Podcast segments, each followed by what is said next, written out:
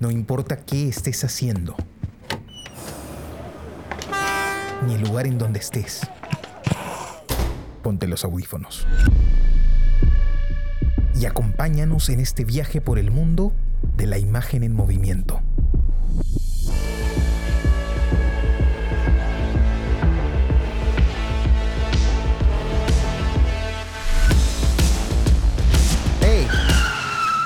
¿Qué cine pasa? Hola amigos, bienvenidos a este nuevo episodio del podcast ¿Qué cine pasa? El podcast donde hablamos de películas aún en caliente. Significa que acabamos de verlas. Los saluda su amigo Carlos de la Torre Paredes. Me encuentro con Jesús Alvarado. Hola Carlos, Pepe, ¿cómo están? Y Pepe Castro. Jesús, Carlitos, ¿qué tal? Un gusto verlos. ¿Qué tal amigos? Hoy día tenemos tres películas muy interesantes para conversar. Eh, para empezar, pues vamos a, a, hablar cuáles son estas tres películas y luego vamos a irlas analizando una por uno, ¿no? Eh, cada uno ha propuesto una película. En este caso, las tres películas son Tenet, de Christopher Nolan, ¿Por qué no te mueres? de Kirill Solokov, Sokolov, perdón, y Silvered Water, Syria Self-Portrait, eh, o Agua Plateada, Autorretrato de Siria, de Osama Mohamed. ¿Sí? Eh, Tenet fue planteada por Pepe, yo propuse ¿Por qué no te mueres? y el autorretrato de Siria fue planteado por Jesús.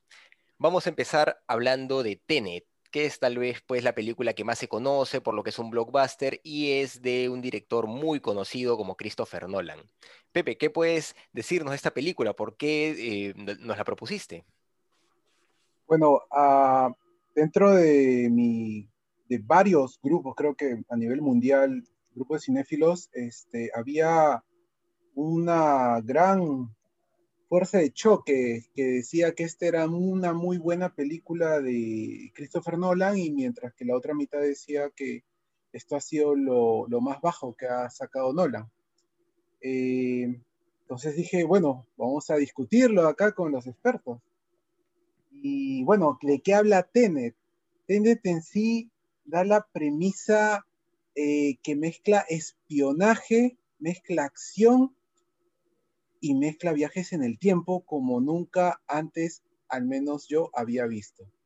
Y bueno, este, me agradó mucho, al menos lo que es la ciencia ficción, que Nolan, a, la manera que Nolan la, la, la pueda este, mostrar. Sin embargo, tiene sus, sus fallas que, bueno, a ver, ustedes me dirán. Pero bueno, a ver, comencemos. ¿Qué tal les pareció la película, Temet? Jesús, ¿quieres empezar tú? Yo. Bueno, yo eh, para empezar lo que este, debería decir a priori es que me, me, inquieta mucho este tipo de películas, ¿no? Eh, y esto no es un juicio de valor, ¿no? Sobre la película, sino eh, es una, un, un, una sensación que yo tengo cada vez que veo este tipo de películas.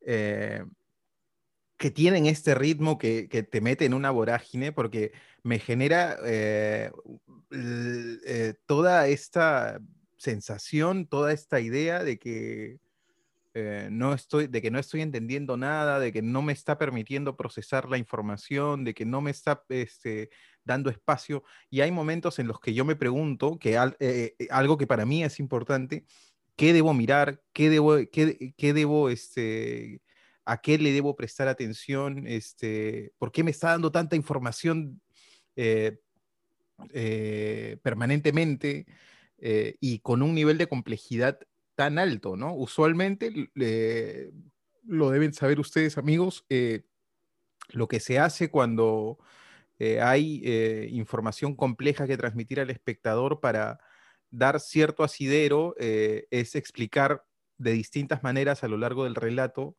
eh, la, las situaciones complejas, ¿no? Me parece que esta película lo intenta.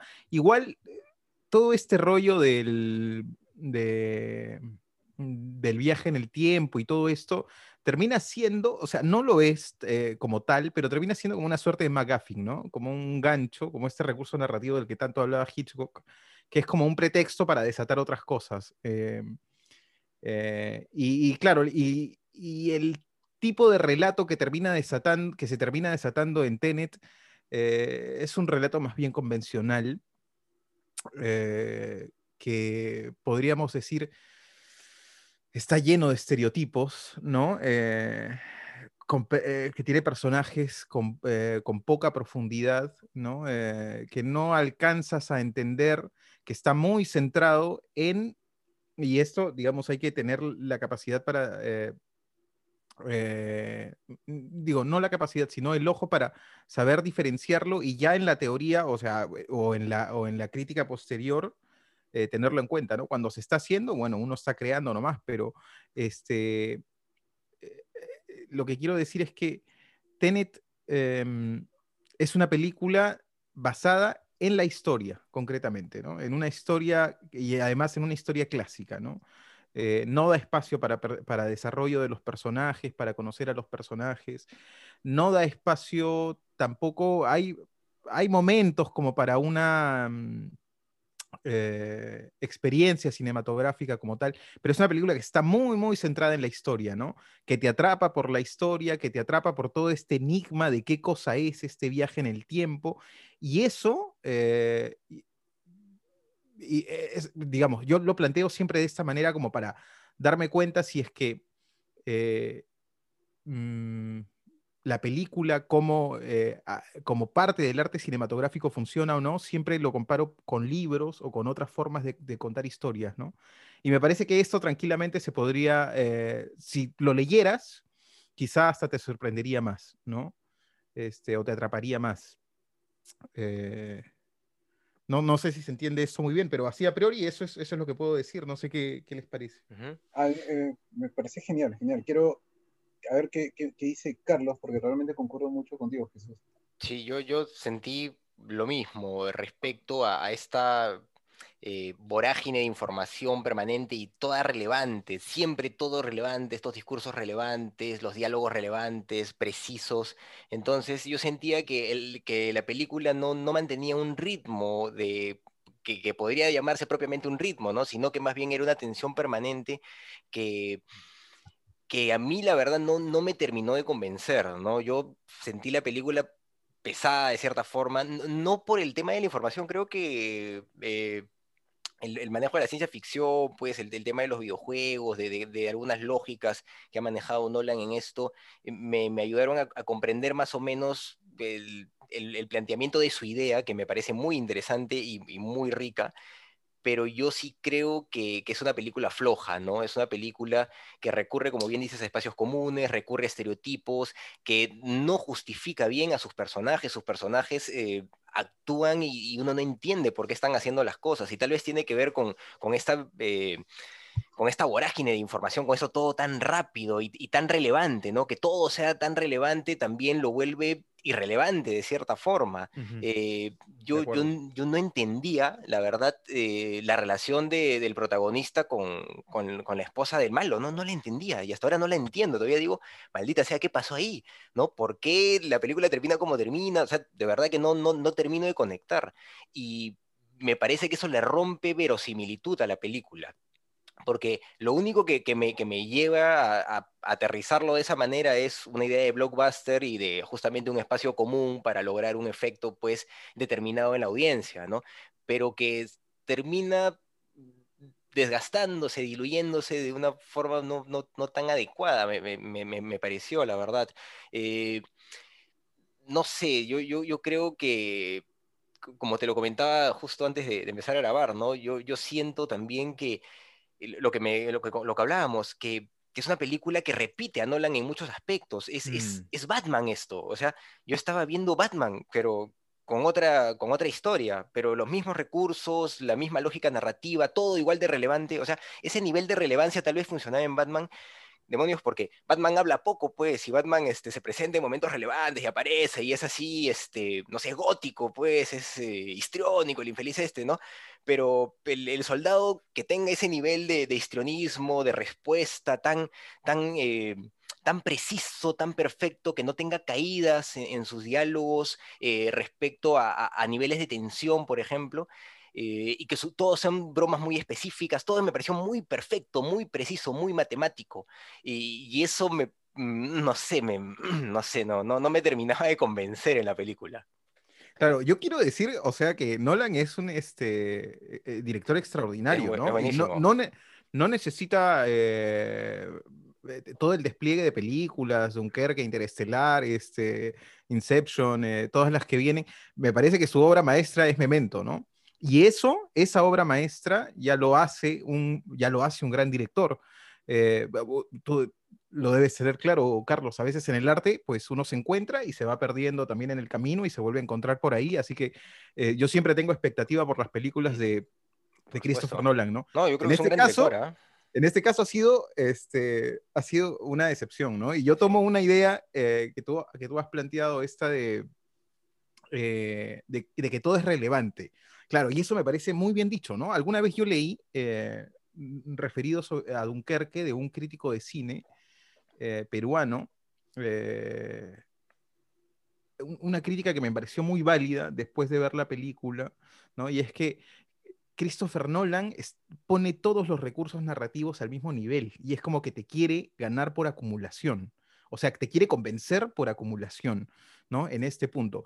Y, eh, y eso es una sensación, ¿no? Christopher Nolan es un maestro del cine, hacer las películas como él las hace, este, sería muy difícil para cualquiera de nosotros, pero eh, como espectador esa es la sensación que te deja, ¿no? Sobre todo después de haber puesto el pico tan alto con su segunda película con Memento, ¿no? Ujú.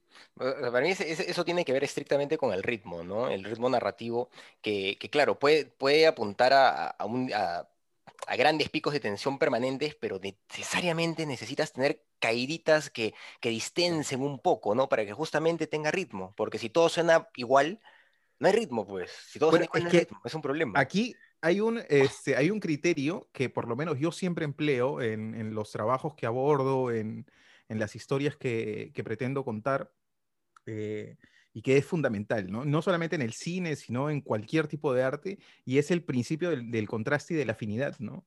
O sea, porque si todo es tensión de forma permanente, siempre estás y, y el, cer- y el, eh, el cerebro humano, por decirlo de alguna forma, esto sí, lo digo sin ningún rigor científico, ¿no? Pero me parece pura intuición, que estamos diseñados nosotros para adaptarnos a las situaciones.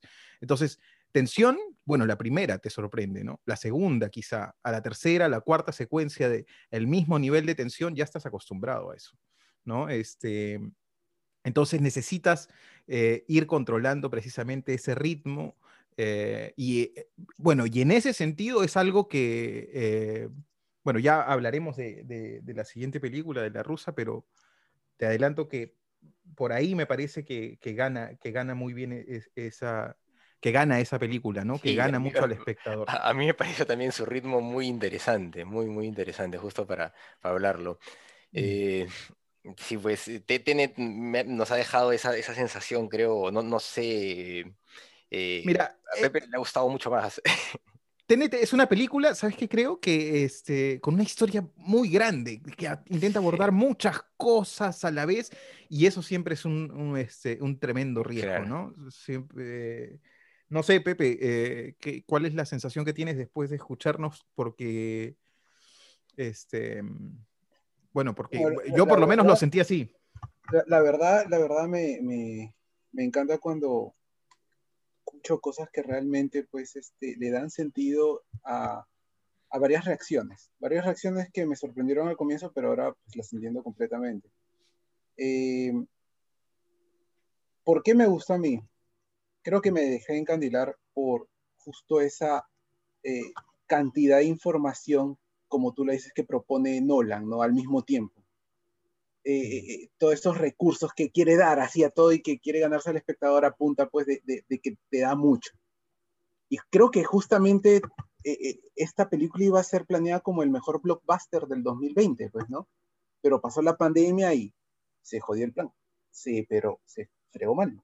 Entonces, eh, ya no tuvo el mismo impacto, pues, ¿no? Es más, este, siendo Nolan uno de los mejores directores de, de estos últimos tiempos, eh, eh, me sorprendió cuando él se opuso a que no se streamea, no, no, no vaya a, a, las plataformas su película por, por este, el COVID, pues, ¿no? Él más exigió que se vaya, que se vea en cine. Entonces, eh, Sí, claro. eh, eh, o sea, me, me, eso me, me, llamó la atención. O sea, este tipo es, es inteligente. inteligente y sabe muy bien que es un riesgo ir a ver las películas a un cine en estos momentos. O sea, ¿cuál es el...? O sea, y es que justamente, pues, que pues, ¿cómo te lo pongo? Es que es purista, pues, como Jesús. no, no, no. más que purista, creo que una, una apuesta. más, que eso, era una apuesta de lo que él había hecho con esa película. O sea, realmente quería que triunfe, pero bajo esas condiciones, ¿no? Bajo el, punto de, sorprender, pues, a punto de blockbuster. A no, toda la gente que, le... No, perdóname, Pepe, es que no, no puedo dejar pasar lo que, lo que ha dicho Carlos porque este, no se trata simplemente de, ser purista, o sea, cuando se etiqueta de esa manera y se, plantea de esa manera, parece como un dogma, ¿no? Claro, te estás agarrando un dogma y no, necesariamente, no. Hay películas que, que pueden estar hechas para la televisión, para, para el celular, para Netflix, para pantallas más pequeñas, ¿no?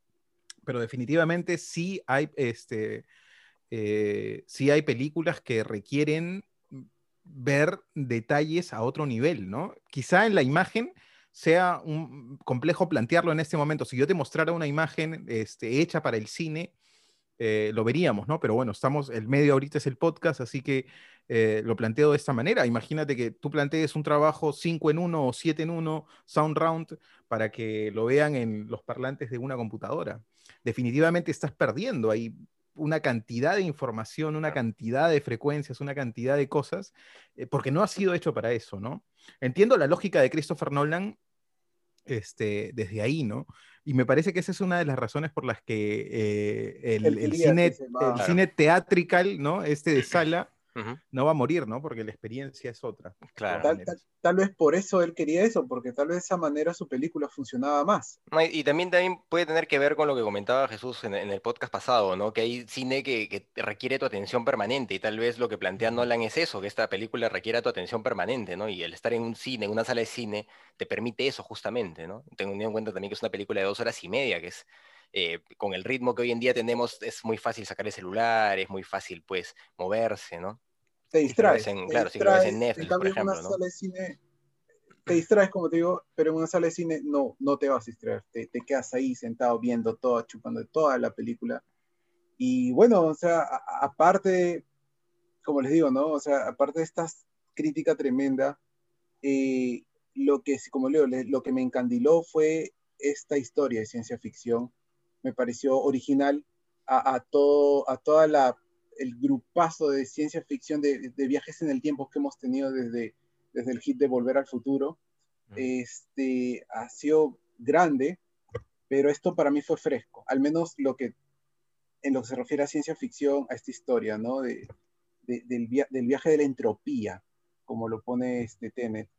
Eh, eso me, me, encandiló más, creo que la, actuación también, el robo de, de escenas cada vez que entraba Robert Pattinson, ya que como ustedes bien dicen, pues los principales actores eran muy parametrados, estereotipos, como dijo Jesús, que me parece un término correcto. Tal vez Jesús pensó que sonaba duro, pero no, porque eh, el personaje principal, que es el hijo de Denzel Washington, es el caballero blanco. La, la, la, la, esposa del villano es la Michelle en peligro y obviamente el villano es el que ya no entendía razones, el que es villano, pero así, acérrimo, ¿ya? O sea, peor que Megatron, más malvado que Gargamel, así, o sea, de pura cepa. Entonces, en estos tiempos como que no cuadra más, pues, ¿no? O sea, solamente blanco y negro. Eh, y ahí es donde el personaje, y, o los personajes terciarios secundarios, como el de Pattinson, pues, o sea, cae mejor, porque es un personaje un poco más misterioso, eh, eh, este, ayuda también en la trama, pero es diferente a los demás.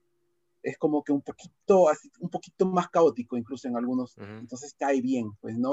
Y, roba, roba se roba la película mal, pues. Tienes razón, son, ese personaje es más multidimensional que el, que el protagonista, ¿no? Es, interesante eso. Ah, curiosamente, eh, en ese momento que sale Tenet, Robert Pattinson salía como el nuevo Batman y toda la gente se le fue encima pero después ver a, Robert Pattinson en Tenet, yo dije, ok, ahora sí quiero verlo de Batman. Vamos a ver qué tal sale. Me dio esa confianza. Sí. Bueno, eh, yo eh, de, cualquier forma, no quería dejar de decir que, o mejor dicho, quiero, quiero que quede grabado que, que de Tenet, eh, en favor de Tenet, en favor de Christopher Nolan, puedo decir que hay un estilo reconocible, ¿no? Que es un, es un sello de autor, ¿no? O sea, tú ves esa película, te puede gustar o no, pero es Christopher Nolan y es absolutamente reconocible, ¿no? Lograr eso, solamente lograr eso, eh, ya es un desafío terrible para cualquier eh, artista, ¿no? En este caso para cualquier cineasta. Ah, Nolan es un monstruo, ¿no? Es, un capo, o sea... Esperamos más de, la próxima película. Esperamos más, claro. Es que ves, ves un nombre, ves el nombre de Nolan en, en, en, un afiche y esperas, pues, algo extraordinario, ¿no? Sí, sí. Y claro, y vimos un blockbuster chato, ¿no? Ese fue el problema. Pero bueno, aún así es una película interesante que vale la pena ver. Más que nada porque es de Christopher Nolan y pues tiene, tiene ese sello tan particular de que estás hablando. Muy bien, la siguiente película para comentar es ¿Por qué no te mueres? Una película rusa de Kirill Sokolov. Eh, bueno, esa es una película que, yo propuse. A mí me llamó la atención Principalmente porque es una sátira, a mí me gustan mucho las sátiras, pero e, es una sátira ultraviolenta al mismo tiempo y, eso es algo que también me llama la atención, me agrada, porque me recordaba narrativas pues de directores que me gustan mucho, por, decir uno pues tipo Tarantino tal vez, la película me recordaba un poco a, esta película Snatch, que es, que es muy conocida, Cerdos y Diamantes, ¿no? Con, con Brad Pitt, que, tiene una lógica narrativa tal vez un, poco parecida en, el manejo del ritmo, ¿no? del ritmo narrativo y del nivel de acción.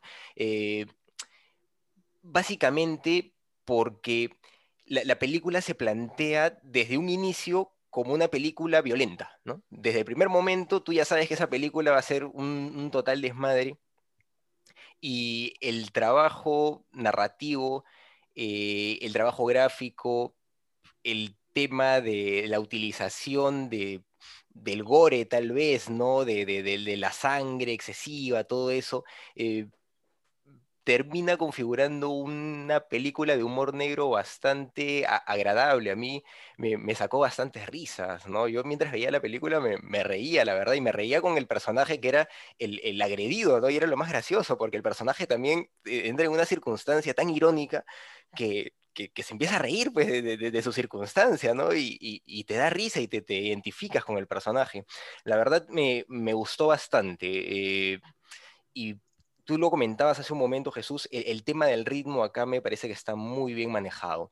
Eh, eh, hay, hay, distensiones adecuadas, los momentos de tensión que se que bajan con, los diálogos bien planteados, que, no se notan pues como entienden, ¿no? Que todo es relevante, que todo lo que se dice es súper trascendente, sino que acá pues, hay, tiempos para eso y tiempos para, para la distensión, para, para hablar de otras cosas, pero de repente llega el momento de la tensión, ¿no? Y se empiezan a manejar los personajes de formas eh, que logran conseguir verosimilitud, la verdad, ¿no? Logran conseguir verosimilitud y, y tú llegas a pensar, bueno, yo podría, eh, si me encontrara en una situación y fuera este personaje, pues claro, eh, haría lo mismo, ¿no? O sea, tiene razón el personaje en hacer lo que hace, entonces, claro, e-, es, es verosímil, ¿no?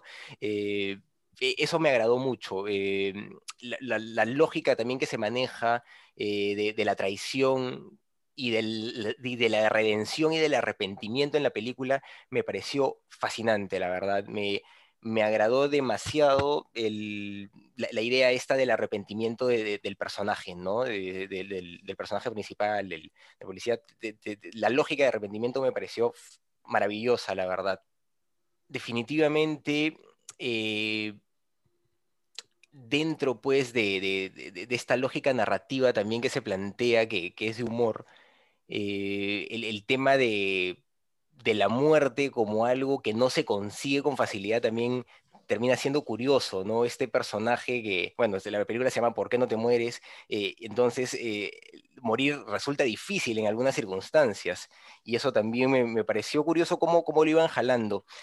respecto a algunas tomas particulares que, que me parecieron que desencajaban un poco, pero que creo que comprendía la, lógica del, director, eran estos momentos eh, de, primeros planos, ¿no? donde se veía a los personajes con, de hombros para arriba, ¿no? con un fondo eh, relevante, donde había una idea de redención, ¿no?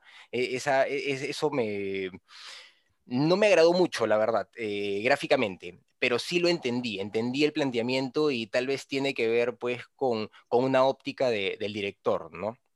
Estos momentos en particular.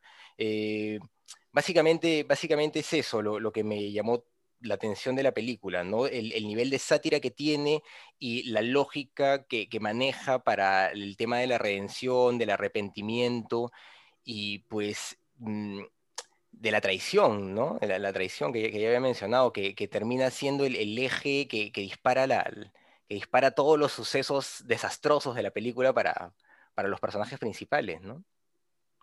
Mm. Sí, eh, claro, de acuerdo en, varias cosas que has planteado, ¿no? Em, yo creo que esta es una película que, mm, que, claro, como desde el inicio te plantea su estilo y desde el inicio te plantea un universo eh, extraño, incluso antes que el, que el, joven pase la puerta, cuando está pues decidiendo si tocar o no el timbre con el, con el martillo atrás, con la música, con la forma, con los lugares donde se pone la cámara, con el juego, con el ascensor, este, y este intercambio y este control del tiempo tan particular, eh, ya te plantea una película irreal. O sea, te, está metiendo en un mundo eh, donde, esto, donde está todo permitido, ¿no?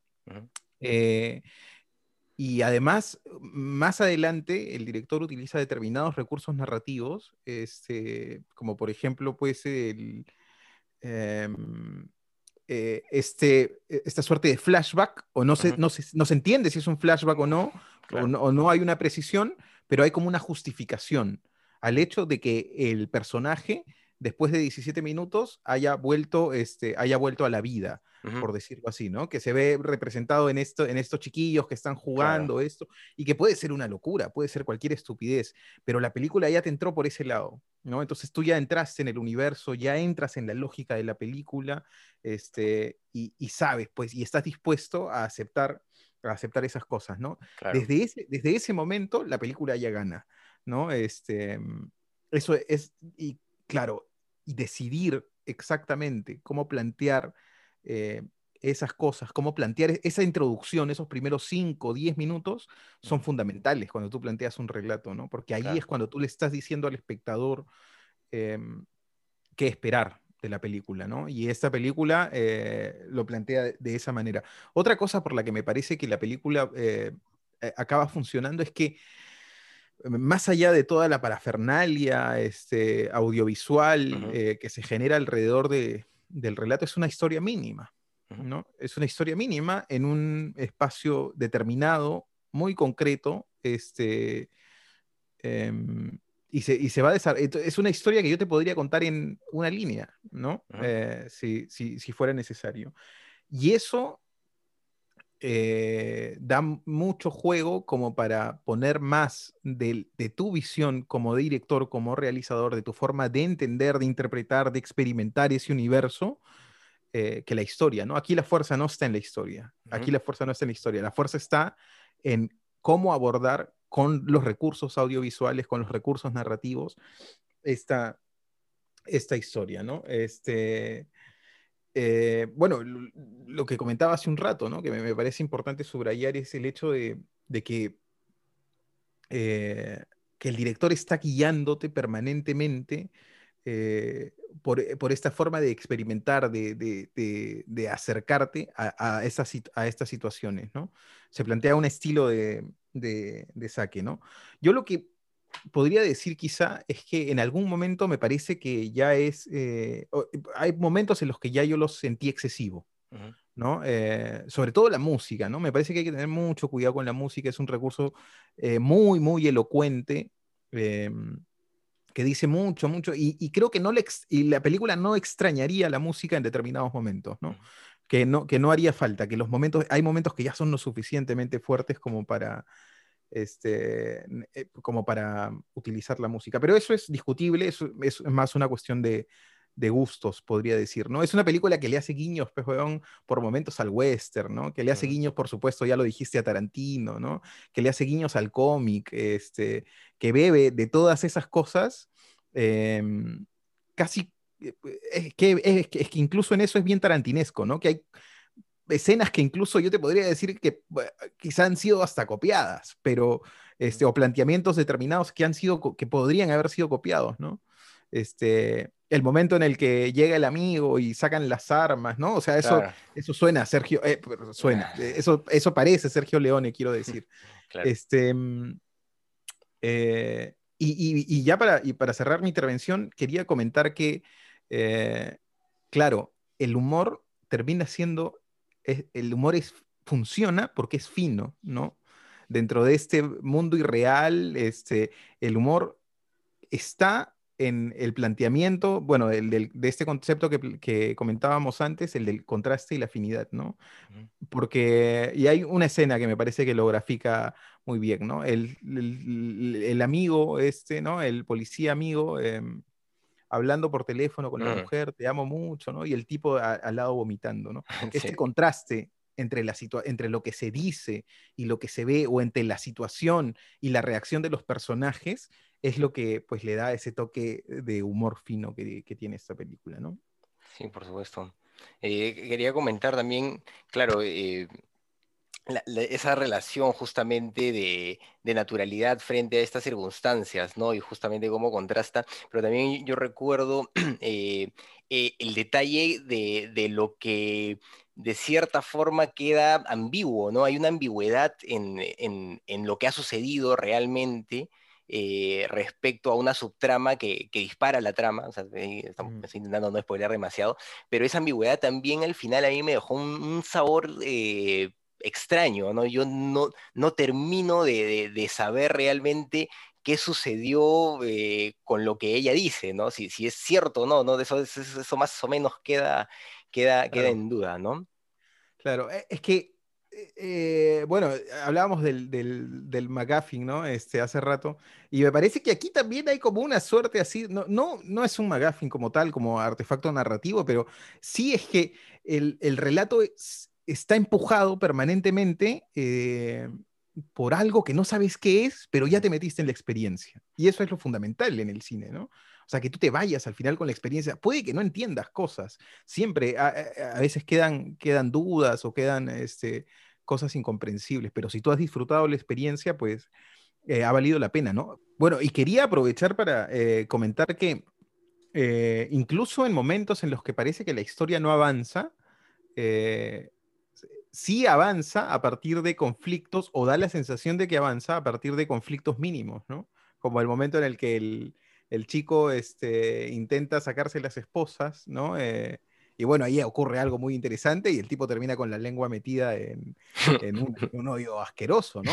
Eso, eso es un conflicto mínimo que podría o no podría estar, pero que es interesante y que da la sensación de que estás avanzando, ¿no? De que estás yendo hacia algún lado. Eh, y bueno, al final el, cine se trata de eso, ¿no? Maki dice en, bueno, no solo el cine, el, arte de las historias. Maki dice en, en su libro, pues, el más importante ¿no? en el guion, dice que tramar consiste en abrir brechas entre la expectativa y la realidad. Eh, eso, eh, eso me parece que es un concepto clave y que se controla muy bien eh, en esta película, ¿no? Y lo otro era que yo pensaba, Carlos, que, bueno, para este proyecto pendiente que tenemos, ¿no? Para este corto que, que nos quedó en guion, ¿no? Y que, nos gustaría realizar, esta sería una excelente referencia, ¿no? También. Sí, podría funcionar muy bien. Más que nada por cómo está planteado, ¿no? En ciertos momentos, como estabas comentando. Así es. Pepe, ¿qué te pareció, Pepe? Bueno, cuando Carlos me dijo para ver esta película, eh, yo realmente me esperaba algo diferente, ¿no? Película rusa, se ve así medio rara, una portada muy interesante pero cuando uno ya la va viendo, al final no me encontré con algo diferente, sino con algo muy familiar. Ya lo mencionaron, algo medio tarantinesco, pero también vi mucho de de Guy Ritchie, ¿no? Guy Ritchie lo podemos encontrar en este, Snatch y en la última película esta que hizo este, The Gentleman, Los Caballeros. Eh, pero me encantó más eh, eh, el, por el mismo hecho de que más parece este director este director ruso utiliza más el- los recursos, como tú dices, en un momento casi copiados también de, en lo que es drama, de Guy Ritchie, ya que es, a diferencia de Tarantino, Tarantino para hacer el argumento se da su tiempo.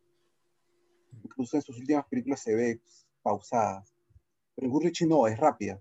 Rápida, eh, hay giros, eh, los personajes tienen su propia historia, hay trasfondos y obviamente hay un humor negro característico de estas películas. Pero acá el ruso le pone gore al como un ingrediente, eh, bueno, no, no tan usado tan fuertemente, ¿no? Acá el gore sí es brutal, te salpica al punto de que, pues, a la hora de recomendar esta película deberíamos avisarle a las personas de no la vean en familia y en estómago, pues, ¿no? Eh, súper violenta, pero súper gra- graciosa. Pero sí, buen, buen entretenimiento, me sorprendió. Y sí, sí, o sea, sorprende cómo estas películas que pues no son, uh, tendrán mucho, mucho menos presupuesto que los 205 millones que costó Tenet, pero terminan satisfaciendo tal vez un poco más, pues, ¿no? Tiene planteamientos interesantes la película. El, tema de los flashbacks también, ¿no? Que tú lo comentabas, Jesús, con esto de, del, momento en donde se le detiene el corazón al personaje y hay un flashback respecto a cómo antes le había pasado. Eh, tenemos flashback a lo largo de la película que explican las circunstancias de, de todos los personajes, ¿no? Claro, en este caso repiten al personaje porque ya te lo habían mostrado antes, pero yo no lo sentí tan, tan externo, o sea, no, no lo sentí tan extraño, la verdad. ¿eh? Me, pareció que era válido dentro de los recursos narrativos que ya estaba planteado, incluso que, que te pone así, ¿no? La- la- las letras, ¿no? Eh, cuando, se, cuando era niño, 12 minutos este, con el corazón parado, ¿no? Y cuando se despierta el otro, sale así, ¡pum! Y sale 17 minutos con el corazón parado, ¿no? Entonces, el, el recurso me pareció válido dentro de, de la lógica que estaba planteando el, el director, ¿no? La lógica narrativa. Así que, no, no, no me incomodó. Es que casi eh, en una película como esta, con un planteamiento tan radical desde el comienzo, casi te tragas, casi que te tragas todo, ¿no? Y ya no importa, o sea, no lo justificas, no lo, no, no intentas justificarlo desde una perspectiva racional. Estás en el universo del director, ¿no? Este, entonces, va, te lo comes nomás. Eh, y hay, bueno, hay un, ahora que hablabas de, de los recursos narrativos, recordé que hay un implante eh, que, que lo pone muy, muy, muy este, al inicio de la película, que es cuando el, eh, el policía ve la pistola, ¿no? Y la pistola se pierde, después la ve, ¿no? Detrás del, del otro personaje, detrás del chico, la ve ahí en un rincón, ve la pistola. Y el director con la cámara te señala la pistola eh, y la pistola se pierde, se pierde en la historia y tú, ah, bueno, olvidaste la, olvidaste la pistola. Eh, y en la última escena, en la última escena, la, No. la pistola tiene, ¡pah! La, la retoma, sí. aparece, la retoma. Y eso, eso como recurso narrativo este, es fundamental, ¿no? Este, sobre todo si es que nos están escuchando estudiantes de cine o, o cineastas, cineastas amateurs, eh, pues vean cómo es que toda esta construcción eh, sirve con el objetivo, o sea, sirve a, a- al objetivo de transmitir emociones, de transmitir sensaciones, ¿no? Este, y muy eh, probablemente estas cosas se detectan en la reescritura de la reescritura de la reescritura de- del guion, ¿no? En las quintas, sextas, décimas versiones es que se empiezan a colocar estos implantes y estas cositas que le dan verosimilitud, que hacen que la historia funcione, ¿no? Es una película muy interesante. ¿Por qué no te mueres? Película rusa poco conocida todavía por acá. Muy bien, y ahora nos queda solo hablar del documental Silvered Water, retrato de Siria, de Osama Mohamed, una película que tú propusiste, Jesús. Sí, eh, bueno, fue una película que cuando yo vi por primera vez eh, me, me conmocionó, ¿no? Me parece que es una película que tiene una potencia eh, que es escalofriante, ¿no? Eh, y construye esa potencia eh, a partir de, una, de un acercamiento casi poético, ¿no? Las cosas que muestra, las imágenes que muestra. Primero, hay que decir que esta película de Osama Mohamed se hizo en, el, eh, eh, en este contexto, durante este contexto social este, conocido como la primavera árabe, ¿no? Donde pues varios países de la región árabe eh, empezaron procesos de revueltas, ¿no? En sus países frente a... Em, entonces, en este contexto es que la gente salió con sus celulares, con sus cámaras de videos a las calles a registrar cómo es que el Estado los estaba masacrando, ¿no? A registrar pues todas estas, estas pruebas de, terrorismo de Estado, ¿no? Em, y con estas imágenes, eh, con estas mil un imágenes, se puede hacer cualquier cosa. O sea, con esto puedes hacer un reportaje, ¿no? Puedes hacer este, qué sé yo, em, eh, bueno, un documental, como hizo Osama, pero Osama Mohamed ha hecho, eh, eh, bueno, Osama Mohamed, no, no solo él, ¿no? Este, junto a la directora, ahora, ahora voy a revisar el nombre en un rato para, para nombrarla también, porque es de justicia que, que se diga su nombre. Em, Osama Mohamed y, y, esta directora hacen un documental de autor, ¿no? con con una idea estética muy definida, construida, muy, muy trabajada, pero se podría también haber hecho un documental más expositivo con eso, ¿no? Un, documental de corte National Geographic, este, donde se explique, donde se intente justificar, donde se intente racionalizar. Eh, y, Osama Mohamed no, no hace eso, ¿no? Lo que plantea es, durante la primera mitad de la película, plantea este doble discurso eh, narrativo que se da básicamente en dos niveles, ¿no? Uno es el nivel de la imagen y otro el nivel de las cosas que él va, que él va diciendo, ¿no? Que tienen que ver con las imágenes, pero eh, de forma muy, muy sutil, ¿no? De forma muy, muy. En realidad está hablando del cine, ¿no? Casi como, este, hay como un metalenguaje ahí, ¿no? Es el cine hablando del cine, este, y habla del arte, y habla del, y habla del amor, y habla de estas cosas que representan la belleza y la forma en la que las dice, ¿no? Este, cómo es que él, em, eh, eh, o sea, cómo, cómo, cómo, los matices de su voz, ¿no? Casi como si te estuviera leyendo un poema, y lo que estás viendo es el terror, el absoluto el absoluto terror, ¿no? Y nuevamente, eh, creo que se dijo en, cuando hablamos de la película la semana pasada de Wim Wenders, de,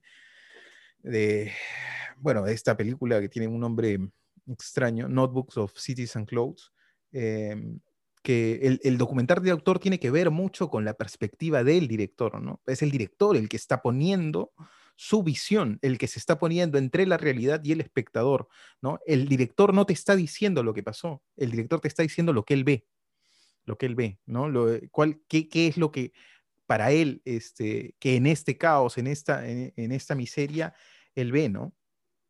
Eh, y, esto me lleva a otra cosa que es muy interesante, ¿no? Em, el cine de observación usualmente está asociado a planos abiertos, tomas largas, que permitan observar, que permitan ver, que permitan fijarse en detalles y esas cosas, ¿no? Esto que es un poco más frenético, que son toma, también da juego y también le, hace una suerte de guiño este, al, cine, al cine de observación, ¿no? Porque el director toma los determinados recursos eh, o determinadas eh, técnicas narrativas propias del audiovisual como hacer un slow de una toma determinada, acercar una toma determinada para decirte, esto es lo que quiero que veas, ¿no? Lo que hablábamos eh, hace un rato eh, refiriéndonos a Tenet, ¿no? O bueno, yo, lo que dije yo, ¿no? Que fue, fue, mi percepción, no sé si les pasó a ustedes igual, pero yo tenía esta sensación de que no, eh, en esta vorágine, ¿a qué le tengo que prestar atención? ¿Qué tengo que ver? No estoy seguro, todo es como muy eh, bueno, Carlos dijo, todo es muy relevante, tiene que ver con eso también. Em, pues aquí es, el director te, plantea la cancha en varios momentos, ¿no? Te dice, quiero que veas esto, fíjate en esto, este pie, ¿no? Este pie, este uniforme, esto que ocurre eh, en este momento, ¿no? Tiene momentos épicos esta película, ¿no? Em, hay, hay, un momento en el que el director está hablando del cine y dice, este, cine de lo real, cine de lo poético, cine de la víctima, cine del asesino, y te muestra eh, determinadas eh, imágenes que tienen que ver con eso, ¿no? Y, hacia la mitad de la película, bueno, no, no, no, no, nos extendamos mucho más en esto porque no se trata de hacer un spoiler, pero hacia la mitad de la película, un poco antes, la película da un giro brutal de perspectiva, de punto de vista, de el dispositivo cambia absolutamente, ¿no? Este, deja de ser solamente interpretación eh, o el director observando estas imágenes y diciéndote este, o ayudándote a acercarte a esas imágenes desde su visión, eh, y, empieza a ser un intercambio de misivas, un intercambio de cartas, de videocartas, este, entre un cineasta sirio refugiado en Madrid, eh, perdón, en, París, no estoy seguro, en París, creo, que, creo que es en París, sí, refugiado en París, ¿no? Este, a quien casi se le ve temeroso, cobarde por momentos, a quien se le ve con un sentimiento de culpa, eh, con una em, con una joven que está en Homs, una ciudad bombardeada, absolutamente destruida, a la que por momentos parece la empuja a, este, a registrar, a sacar la cámara y grabar. Cuando hay un momento en el que ella le pregunta, si tú estuvieras en, en Homs en este momento, ¿qué grabarías? Y él le dice, todo. No, necesita decir más, pues, ¿no? Y, esta, y ella tiene esta sensación. Y después hay momentos en los que se controla la atención de una manera brutal, ¿no? Yo eh, cuando vi por primera vez la película me quedé con la escena grabada, con una escena de, bueno, me imagino que recuerdan del niño cuando está cruzando una calle y dice, por aquí hay un francotirador. Eh, por aquí hay un francotirador, ¿no? Y eso te da toda la sensación de que en cualquier momento al niño le van a, eh, le van a disparar. Y esto em, es una construcción cinematográfica, ¿no? Bueno, y acá viene la verdad, pues, ¿no? Para, quienes siguen con la venda en los ojos, el cine documental no necesariamente es la realidad. Es más, o sea, digámoslo categóricamente, el cine documental no es la realidad. El cine documental es la visión del director, su perspectiva. Su, el cine documental también es una construcción cinematográfica. El cine documental, cuando llega a la etapa del montaje, utiliza las, muchas veces utiliza eh, los recursos narrativos de, lo que se considera la ficción, ¿no? Hay incluso cineastas más radicales como Chantal Ackerman, que, Chantal Ackerman, que dice pues este, que tal, tal separación no existe, ¿no? que el cine es uno solo. Eh, bueno, y aquí paro porque podría seguir hablando de, esta película. ¿Qué les pareció? Ah, la película me gustó mucho al comienzo ya que el tema de Siria es algo que eh, quería detallar más. Eh, tanto desde que Estados Unidos pues empezó a, hacer ahí su, rica democracia. Entonces, este, pero me chocó más ver qué es antes de lo que la incursión de los, de los gringos. ¿Qué, ¿Qué, había pasado? ¿Qué es lo que estaba pasando? Eh, de verdad se necesita, creo que si para la otra película, ¿Por qué no te mueres? Se necesita un estómago fuerte acá, realmente, con, mientras más vas avanzando en la película, sí es, necesitaba un estómago, pero ya brutalmente de metal, pues. Realmente fuerte la película y sí, eh, como dices el director, llegó a, ver, mostrarnos su visión de horror un infierno en la tierra de lo que es ahorita pues su país. Y bueno, a mí no me, a diferencia de lo que dice Jesús, no me chocó mucho este, estos giros, porque siempre lo vi como una especie de relato interno que nos, que nos mostraba a través de imágenes de celular toda esta pobredumbre, ¿no? Eh, este relato infernal. Entonces, este, siempre me pareció, incluso cuando había los cambios, ¿no? De, creo que las calles de, otros países que no era Siria, eh, creo que quería hacer un contraste ahí, se, se un contraste en, lo que es esa realidad y, la que, pues, la que no vivimos, ¿no? Eh, donde hay lugares, pues, más eh, totalmente pacíficos a diferencia de eso fuerte la película, demasiado, demasiado fuerte, pero creo que necesaria de ver, súper necesaria de ver, porque realmente te, a mí especialmente creo que me quitó lo poco inocencia que me quedaba, pero me enseñó, como les digo, ¿no? una realidad que, que todo el mundo debe saber. Creo que eh, por más fastidiosa que puedas eh, ver, dejarse de ver esta película, necesitamos saber lo que está pasando en, este país. Eh, y justamente, o sea, no sé si a veces son coincidencias, hoy día, de, un día después de ver la pela, veo las noticias y en, creo que en, Inglaterra o en Francia, están, está en Francia, están juzgando, acaban de juzgar ya ponerle totalmente este, muchos años de prisión, creo que carnan perpetua, a uno de los torturadores de esto, de, de estas, este, de estas personas que iban a protestar, pues, ¿no? Que, o sea, que no estaban sin armas, que estaban totalmente reclamando un derecho, eh, eh, la, la, acaban de, de, terminar de juzgar, ¿no? Y me pareció, dije, wow, ¿qué es esto? O sea, nunca antes había escuchado nada de, de, los juicios a estos torturadores que han sido capturados, pero no, justo hoy día le escucho y dije, ok, este es el destino, este es el destino. Y bueno, así como tú quedaste impactado, ¿no? Por, por algunas partes, como en este caso cuando el niño dice francotirador, pues, ¿no? Eh, este, pues sí, hay, hay otras partes que, bueno, creo que son muy gráficas, ¿no? Este, que también, pues, a mí me, me dejan huella, pues.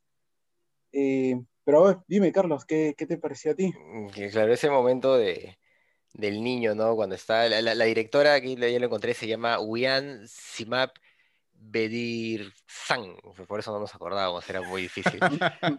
Eh, eh, ese momento es, es, muy hermoso, la verdad, porque refleja la inocencia del niño en ese contexto. O sea, el niño que está recogiendo flores, que está corriendo, que está jugando, de repente se detiene y le dice a, a William, no, no, por ahí no, porque por ahí hay un francotirador, vamos por allá, le dice, ¿no? Y luego ella también le dice, oh, no, por ahí parece que hay uno, ¿no? Corre, ¿no? Y él se va corriendo y lo, evita. Pero, claro, el momento en donde él reflexiona sobre el francotirador es, es un baldazo de agua fría para cualquiera, ¿no? Porque es, es el niño con esa inocencia sabiendo que, siendo consciente de que puede morir. Es, eh, y aún así, eh, encontrando cosas muy hermosas y muy bellas en su existencia. Es, una, es, un contraste muy fuerte. Yo, yo cuando vi la película eh, me enganchó, la verdad. Eh, yo mm, creí que iba a ser un documental más, eh, más tipo National Geographic, ¿no? La verdad.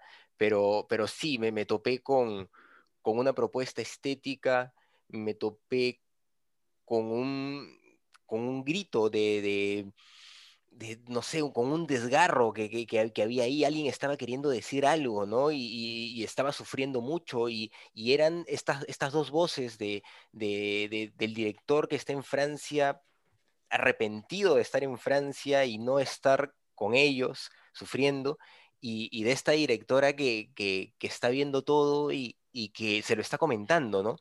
Y, se genera esta complicidad, pero él, siempre se siente mal, ¿no? Yo, yo siento eso, que él, siempre se siente mal por esa circunstancia y él siente que ha huido, que es de cierta forma un cobarde, ¿no? Él, él de cierta manera lo, lo, siente así y en ella ve un, una, una, persona muy valiente, una heroína, ¿no?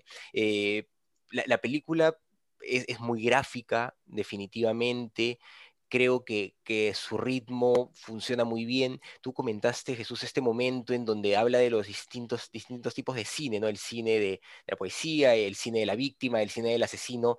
E, esos momentos son, son, muy interesantes, claro, porque reflejan las distintas ópticas eh, que hay de un mismo tema, ¿no?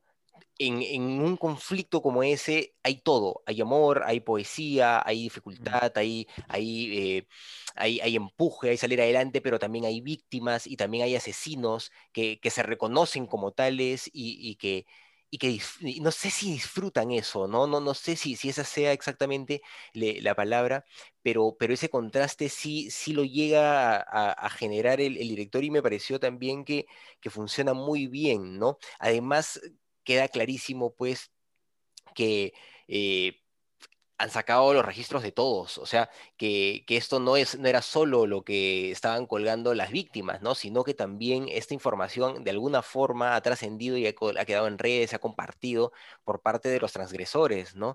Eh, y claro, es, una especie de celebración de eso, de, alguna manera, es, bien curioso. Entonces, eh, quedan muchas cosas en, en, esas, en esas frases, ¿no? Cuando te habla del cine del, asesino y te muestra ese, ese, pie y te muestra cómo se entiende él, ¿no? Cómo se entiende el asesino solamente como un pie frente a su víctima, es, es fuertísimo también, ¿no? Es, la, degradación absoluta de la víctima y eso ya tiene que ver con, factores más, eh, más, más, de realidad. Eh, sociopolítica, cultural que se vive en esta zona, ¿no? Yo creo que, lo que nos refleja este documental es el genocidio que, estaba generando, que no, sé, no sé cómo va la situación ahorita, está, es, eh, la verdad no, no, ya nadie, no, no sé de nadie que esté siguiéndolo atentamente el conflicto en Siria, pero ahí sigue, ¿no? Siguen en problemas eh, en esa zona, pero ¿qué, qué, qué pasaba en Siria cuando yo, yo recuerdo que, me interesé mucho cuando empezó ese tema y empecé a investigar, y lo que sucede es que eh, hay una minoría étnica que domina este país, eh, que son los alawitas, eh, dominan sobre sunitas, sobre chiitas, sobre cristianos, entonces son una minoría que llega al 8 o 10% más o menos y tienen el poder económico, tienen las armas, tienen todo. Entonces cuando se da la primavera árabe se levantan los otros y los reprimen y empiezan a masacrarlos sin ningún asco, sin ningún remordimiento, y por eso es que vemos lo que vemos, que balas en la cabeza, que es, lo que vemos permanentemente, ¿no? Que, son eh, crímenes de guerra en cualquier lugar, eso es genocidio en cualquier lugar, pues, ¿no? Eso es clarísimo. Entonces se están exterminando, cuando salen las mujeres ahí contando cómo han barrido la ciudad, y se están matando a todos. O sea, es, un testimonio del genocidio de los alawitas al, al pueblo sirio para tener el control absoluto del territorio, ¿no? Es, es, es, terrible lo que sucede, o sea, pero eh, para entenderlo un poco, ¿no? ¿Por, qué llegan a ese extremo? Por, uno, dice, ¿por qué llegan a ese nivel de salvajismo? Esto no es una guerra civil cualquiera, las guerras civiles no son así, las guerras civiles no tienen esa masacre de, de civiles, es una salvajada, la verdad, eh, y es fue justamente que que hay una confrontación que, tiene temas culturales, tiene temas este, más complejos de los que nosotros podemos imaginar, ¿no? Y también es interesante porque queda reflejado que eh, por el lado de los rebeldes no todo es eh, democracia, no todo es contra, este, contra un régimen opresor, sino que también hay salvajismo, ¿no? Y qué sucede que al final de, estos días, de estos mil días, mil y un días que también va relatando, me parece, ¿no? O un año, ¿no? Eso no me, no me terminó de quedar muy claro. Es un año el que relata, los mil y un son las imágenes. Son las imágenes. Eh, después de este año empieza a entrar eh, las empiezan a entrar las facciones más radicales de, los rebeldes, que son más eh, pegados al tema, pues, este, religioso, ¿no? Mucho más conservadores, y por ahí ya, ya para finales de esa época empieza a entrar lo que es Estado Islámico y todas estas tonterías. Entonces, los rebeldes se, se topan, pues, con dos frentes nefastos, ¿no? Por lo menos los kurdos, ahí que también, este, para explicarlo un poco, están, están metidos, eh, los kurdos son una nación que está dispersa entre varios países, Afganistán, Siria, Irak, ¿no? Y que no tiene tienen reconocimiento como Estado, ¿no? Pero ellos siempre han peleado su, reconocimiento, ellos quieren ser Estado y siempre han sido perseguidos, masacrados, etc. Entonces, esta población más, este, más liberal, por así decirlo, y los kurdos, además, que han quedado varados aquí en Siria, se ven enfrentados entre una facción pues radical como el Estado Islámico y el ejército de Bashar al-Assad, ¿no? O sea, es nefasto lo que ha pasado ahí. Y es por eso que al final ella, eh, tiene miedo, ¿no? Y dice, este, los rebeldes también se han, están, voy a terminar muriendo en manos de los rebeldes, se, lo pregunta, ¿no? Porque las cosas se han salido de control y le dicen que ya no puede enseñar a niños, que tiene que usar velo, entonces están pasando cosas que, que ella no se imaginó que iba a pasar del lado de los rebeldes, ¿no? Y la verdad es que creo que es una película muy hermosa, es una película muy hermosa a pesar de, toda la tragedia y toda la, violencia y el salvajismo que muestra, porque justamente refleja eh, muchos aspectos del ser humano, ¿no? Refleja al ser humano en en ese nivel de barbaridad, de salvajismo, de deshumanización, de, de, entender al otro como alguien que no es un ser humano prácticamente, ¿no? Porque eso es lo que se ve. Eh, y al mismo tiempo, en el mismo contexto, gente que está intentando salir adelante, un niño pues que, que está disfrutando de la vida de alguna forma, ¿no? Que está viviendo y que está viendo cosas hermosas en la vida, que está viendo flores, que está hablándole a su padre muerto porque tiene la imagen de él, o sea, es, un contraste fuertísimo, ¿no? Y, y yo creo que la verdad no hay muestra más grande del ser humano que la guerra, ¿no? La guerra es donde el ser humano se muestra en todos los aspectos y esta película es eso, ¿no? Te muestra el ser humano desde la peor porquería que puede llegar a ser hasta ese ser que puede encontrar cosas hermosas en esa, en esa porquería, ¿no? Es, es, hermosa la película, la verdad, ¿no? Sí, me encantó. Sí, eh, bueno, de acuerdo con varias de las cosas que, que, han dicho, ¿no? Y, de vuelta yo me quedo con eh, esta idea de qué es lo que se puede hacer, digamos, ya desde la perspectiva del cineasta, del realizador, ¿no? ¿Qué se puede hacer cuando te llega, cuando tienes ese material, ¿no? Eh, Osama Mohamed se lo plantea, ¿no? Voy a Cannes, ¿no? Y voy sin ninguna película, ¿no? ¿Dónde está la película? Voy con un montón de imágenes que no son una película. La película soy yo, dice él en algún momento, o algo, o algo similar a eso, ¿no? Este, mm, eh, que eh, cualquier cosa se podría haber hecho este, con, esa cantidad de imágenes, con esa brutalidad. Se podría eh, haber hecho pornoviolencia este, con eso, ¿no? y la película termina siendo este, un cantar, ¿no? Este, termina siendo eh, por momentos eh, poesía pura, ¿no? Porque además se desnaturaliza, es que tiene esta capacidad Osama Mohamed de desnaturalizar las imágenes o desnaturalizar la realidad que representan las imágenes y las imágenes ya existen por sí mismas, ¿no? Más allá de esa realidad, ya son algo, como un objeto este, concreto, ¿no? Eso es, eh, quizá eh, un, poco complejo de, entender, pero eh, desde el momento en el que tú pones una cámara frente a la realidad, eso eh, que se ve a través de esa cámara ya es una imagen. Y una imagen ya es, ya tiene un carácter de algo que existe en sí mismo, ¿no? Más allá de la realidad concreta.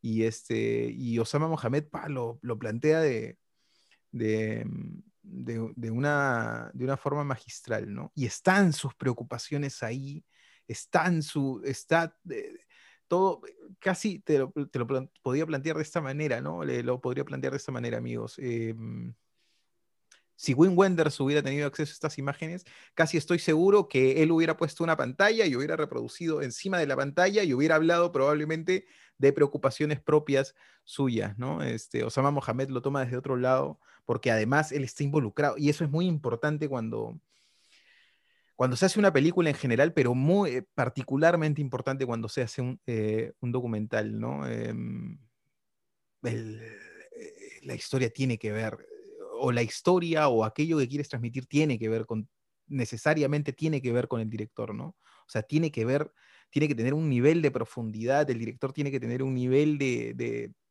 de preocupación sobre aquello que va a transmitir, ¿no? Si no, es muy fácil Em, es muy fácil quedarse en, los estereotipos, en los lugares comunes y no alcanzar la profundidad que se tiene. ¿no? Ahí radica la dificultad muchas veces del documental, ¿no? en escoger bien cuál es la historia con la que te vas a comprometer durante los próximos cuatro o cinco años, ¿no? Este, con todo lo que eso involucra. ¿no? Muchas veces nosotros no somos capaces de terminar proyectos pequeños.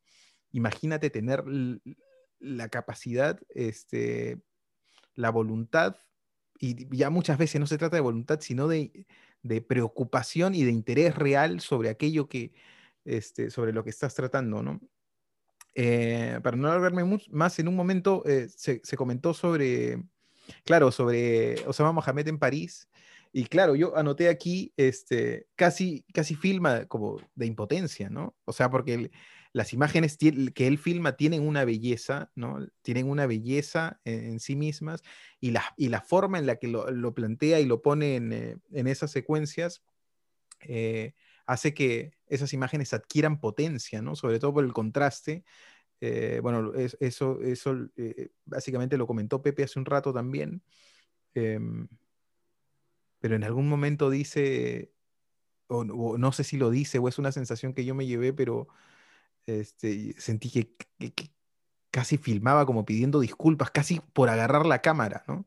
Por sentir que está filmando algo, ¿no? Casi que la filma por impotencia, sentí yo, ¿no? Este, por la impotencia de no poder hacerlo él, de no haber tenido el valor de quedarse en determinado, o no sé, capaz que ni siquiera es eso, ¿no? E, es muy difícil, la verdad, plantearse en una situación como esa, ¿no? Yo probablemente también hubiera estado este, fuera de Siria, ¿no? Pero estar eh, en conversación permanente con una persona que permanece en un lugar de conflicto con ese nivel de brutalidad, que está permanentemente expuesta, que en cualquier momento puede morir, incluso en, el, en estas misivas se refleja, eh, se refleja como esta, eh, esta tensión en determinado momento, ¿no? Que escribe, escribe y no recibe respuesta, ¿no? bueno, eso, fue, es una película que... y además, ya para cerrar, ahora sí, este, es una película que merece varios visionados, ¿ah? porque yo la he visto tres veces y, o sea, con esta última vez que la, he visto para, para este podcast y, y, siempre le va sacando cositas que se te van quedando en el camino, ¿no?